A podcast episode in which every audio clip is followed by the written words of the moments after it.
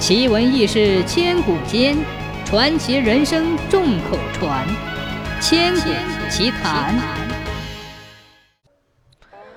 传说在清朝乾隆年间，冀州衡水县衙有一任七品县令，小名叫嘎子，是位耿直公正、为民办事的清官。他办起事儿来也带着嘎劲儿，因此百姓都称他为嘎知县。嘎知县在任时，经常微服私访，体察百姓的疾苦。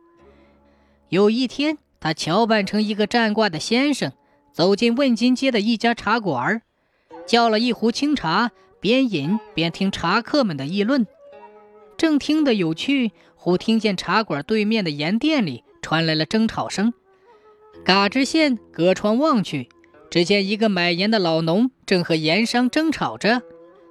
你撑着这盐，为什么斤两不足？盐商却说：“你眼瞎不成？这秤杆明明是抬着头呢，买不起就别买了。”坐在嘎知县旁边的茶客们都愤愤不平地说：“这缺德的盐商卖盐总是短斤少两。”哎，那有什么办法？奸商通官府，哪个惹得起呀？嘎知县把这些话暗暗地记在心中。付了茶钱，转身就走了。他走街串巷，经过一间磨棚时，突然听到从里面传出怨恨的话语。嘎知县立即停住了脚步，悄悄地站在窗外，侧耳细听起来。磨棚里说话的是一对六十多岁、无儿无女的老夫妻，他俩正在推磨。只听老汉气愤地说：“哎，大家都说这任县太爷是个清官。”俺就瞧不起这嘎小子。老婆婆接口说：“哎，咱们做了一辈子的豆腐，推了一辈子的磨，到老还是穷的屁股让瓦盖着。啥时候咱们才用上一头驴，不推着穷行子，咱就尊他是青天大老爷。”老汉冷笑一声说：“ 哼哼，千里做官只为财，谁会管咱黎民百姓的死活？”哎呀，小声点儿，当心隔墙有耳，被人听见一告发，咱俩可就活到头了。嘎知县听到这里，哑然失笑，转身回了衙门。第二天，老夫妻正气喘吁吁地推磨，突然闯进两个衙役，不由分说，用绳子将两个人捆绑起来，押到县衙大堂。嘎知县一拍惊堂木，竖眉横眼，大喝一声，说道。大胆刁民，竟敢亵渎官府，还不从实招来！老夫妻俩哪见过这种场面，早就吓得战战兢兢，不知所措。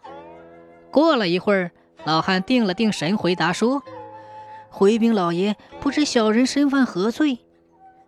知县说：“你们昨天夜里推磨时辱骂本县，还想抵赖？”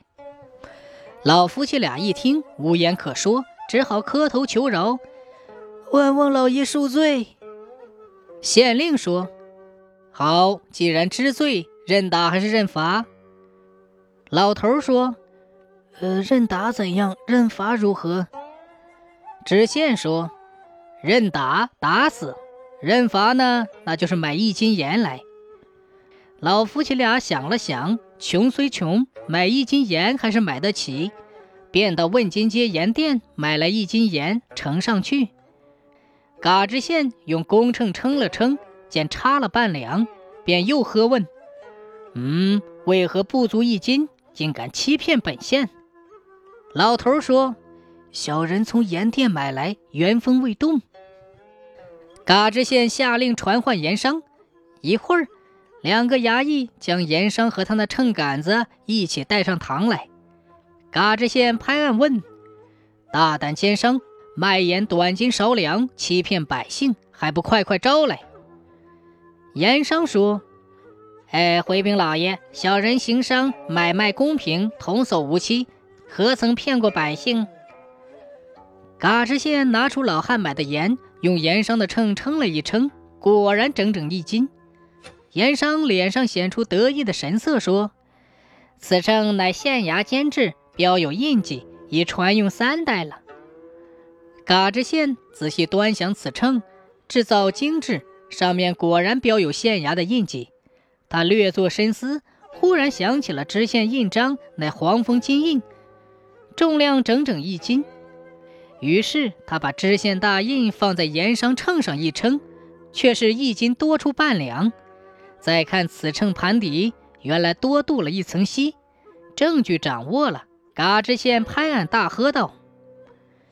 大胆奸商，竟然弄虚作假，欺骗百姓，又在本县面前强词狡赖，该当何罪？盐商见露出马脚，吓得磕头如捣蒜，连忙求饶：“小的有罪，小的有罪，下次不敢了。”县令说道：“嗯，认打还是认罚？”盐商贪财如命，宁愿受些皮肉之苦，也舍不得罚金，因此他说道。哎，认打，认打！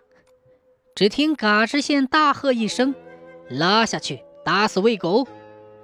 盐商一听，吓得屁股尿流，急忙哀求说：“老爷别打，我认罚，我认罚。”县令说：“好，认罚就罚你立即买一头大驴子来。”盐商便牵来一头又肥又壮的大驴子。嘎知县把缰绳恭恭敬敬地交给老夫妻。温和有礼貌地说：“两位老人家，日后就用这头驴来拉磨度日吧。”老夫妻俩忙给嘎知县磕头谢恩，欢天喜地地牵着驴子回家了。